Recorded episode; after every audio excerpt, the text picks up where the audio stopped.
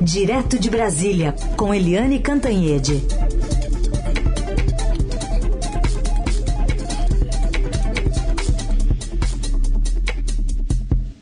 Oi, Eliane, bom dia. Bom dia, Heisen, bom dia, ouvintes. Bom, Eliane, o presidente Lula já chegou a Portugal e para uma viagem que tem vários eventos, várias cerimônias.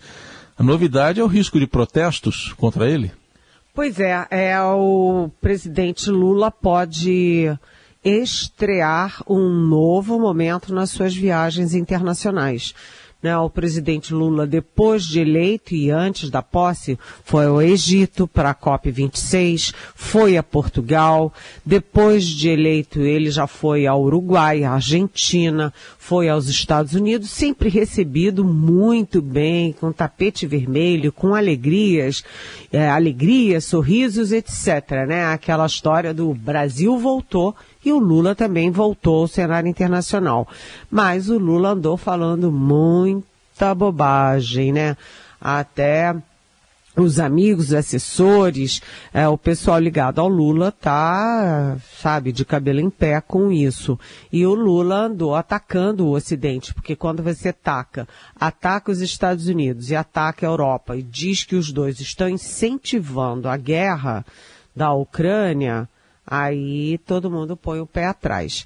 Então o Lula, que estava sendo muito bem recebido, agora chega a Portugal e Espanha, né, ali com todo mundo meio preocupado com o que, que pode acontecer. Nada muito grande.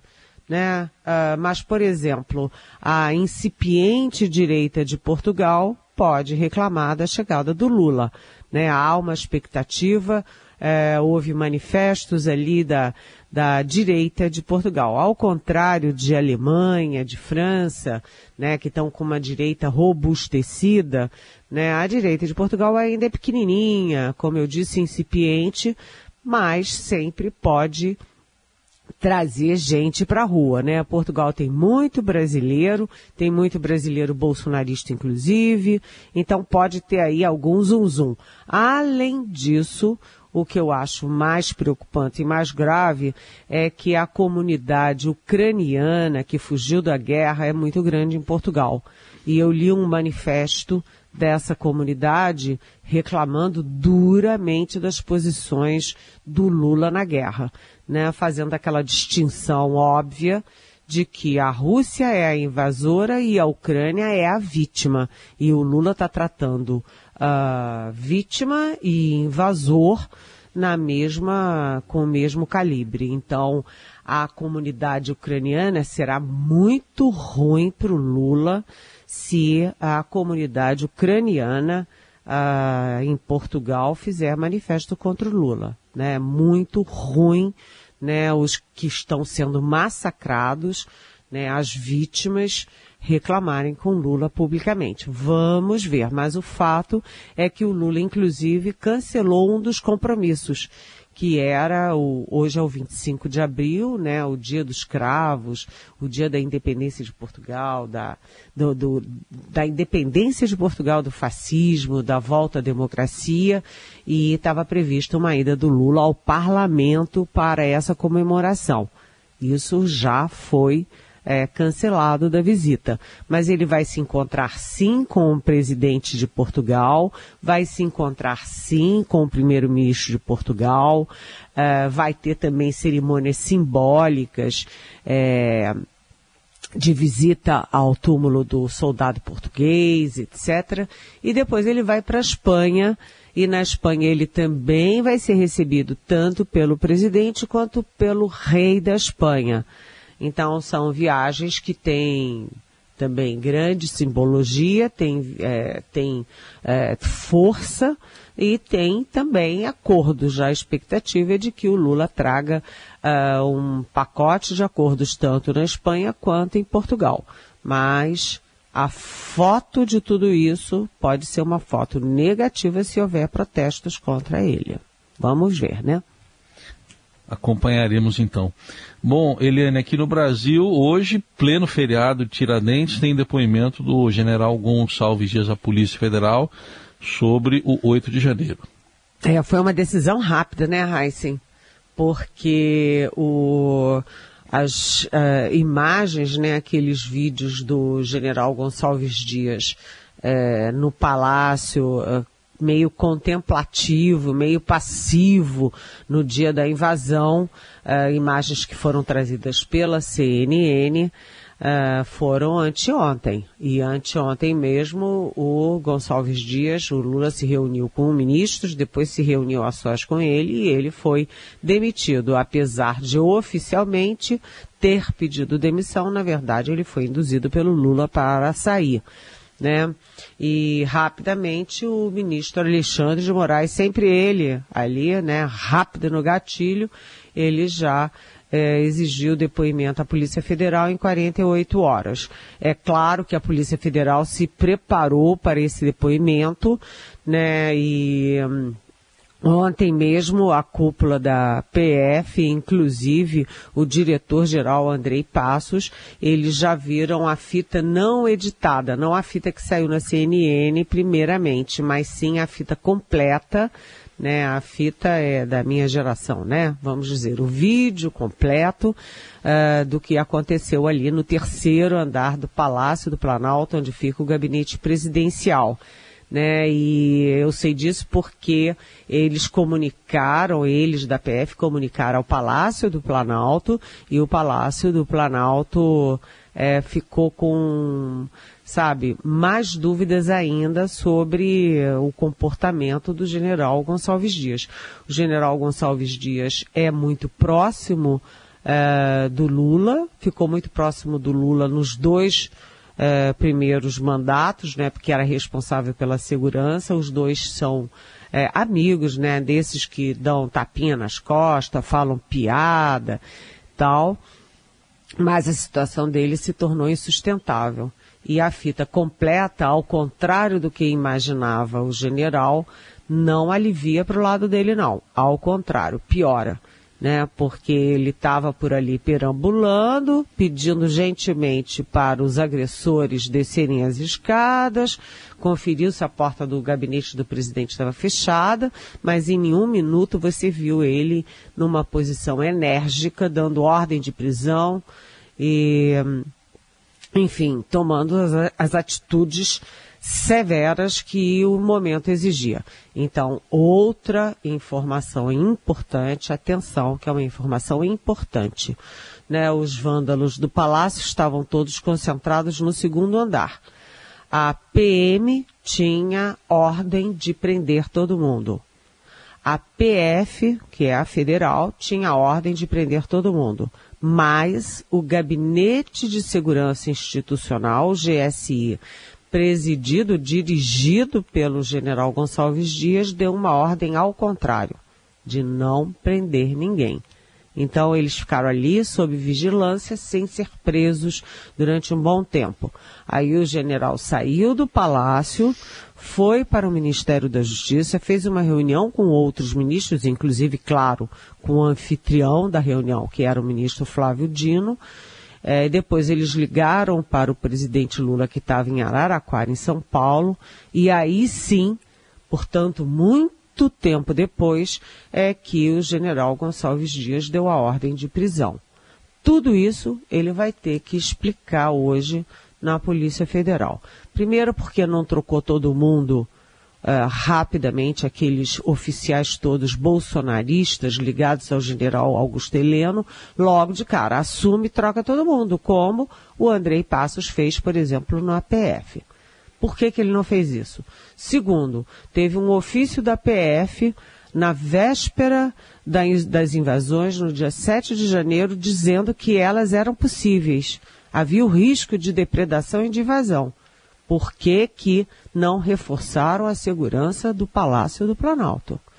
Terceiro, é, por que, que o general estava ali com aquela atitude tão complaciva e Quarto, por que, que o pessoal dele, aqueles oficiais do exército, estavam servindo água para terrorista, água para vândalo, quebrando o palácio?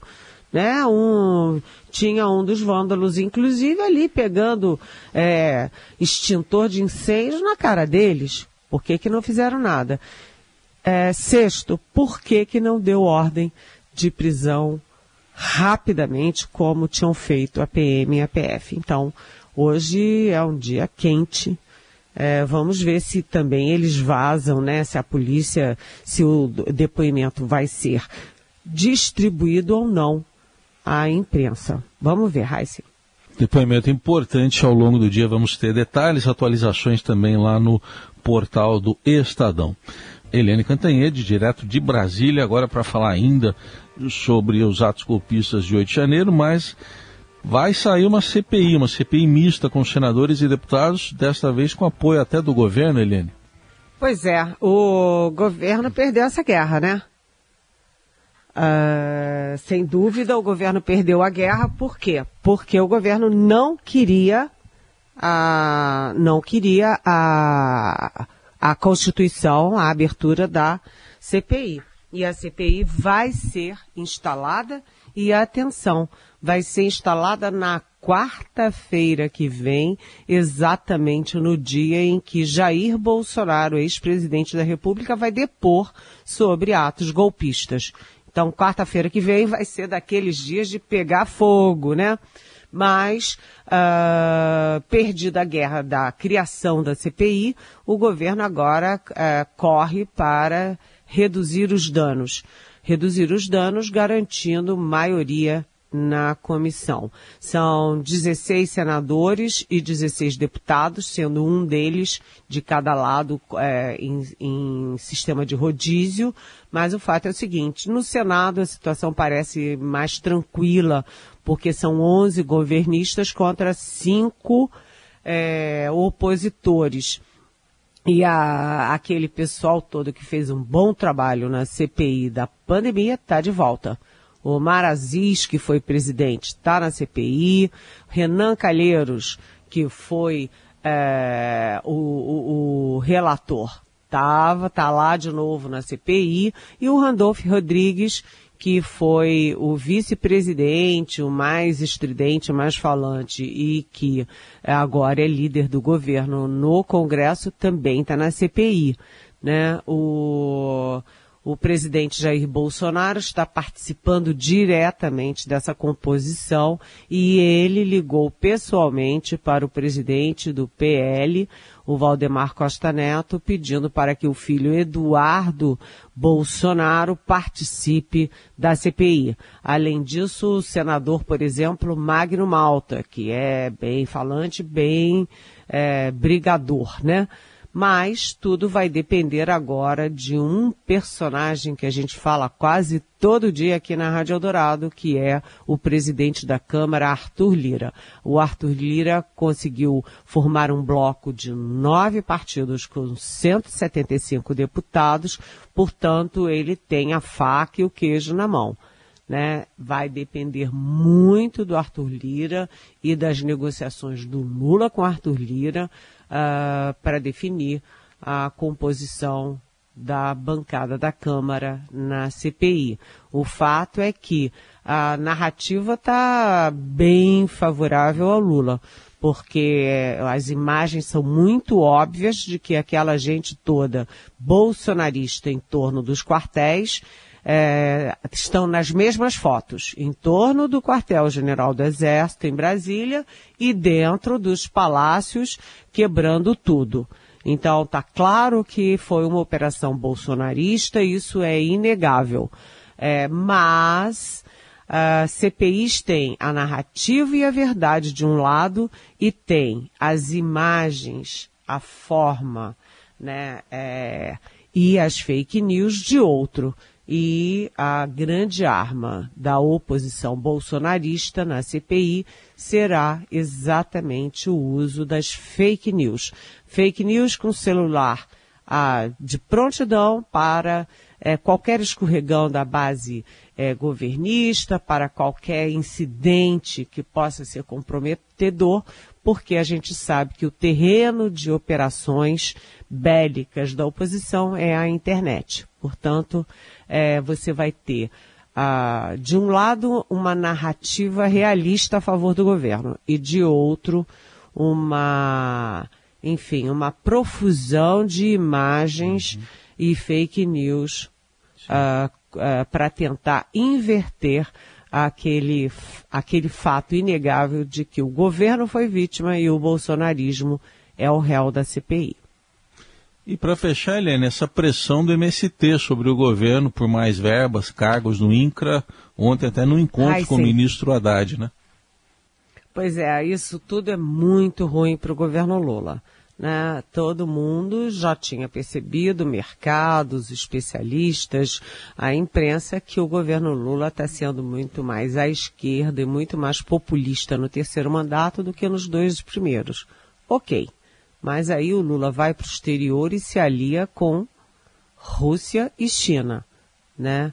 Aí agora o governo está sendo leniente com o MST. O MST, é, que é aliado do PT, que pode negociar diretamente com o governo Lula, ele não precisa usar essa estratégia é, de guerra de invadir invadir o INCRA, invadir a Embrapa, invadir fazendas produtivas da Suzano, que é grande produtora de celulose. Então, é uma tática que é ruim para o governo. E eu tenho dúvida se é boa para o MST. O fato é que o governo está pegando muito leve com o MST. Botar o ministro da Fazenda o Fernando Haddad para negociar com o MST não é papel do ministro da Fazenda negociar com invasor de terra. Sinto muito, isso é uma democratice que não dá certo. Né?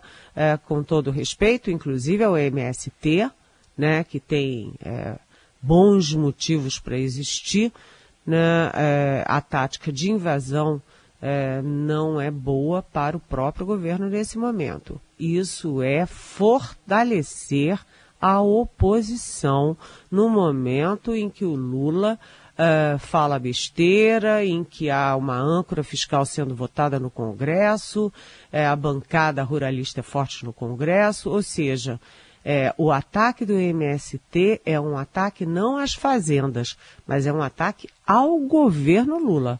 Se o governo Lula cede já nos primeiros quatro meses, ele pode ficar refém das ameaças e das chantagens do MST durante quatro anos. É isso, Raíssa. Eliane Cantanhede fecha mais uma semana com a gente, mas volta semana que vem ao Jornal Dourado. Eliane, bom fim de semana. Para vocês também. Beijão.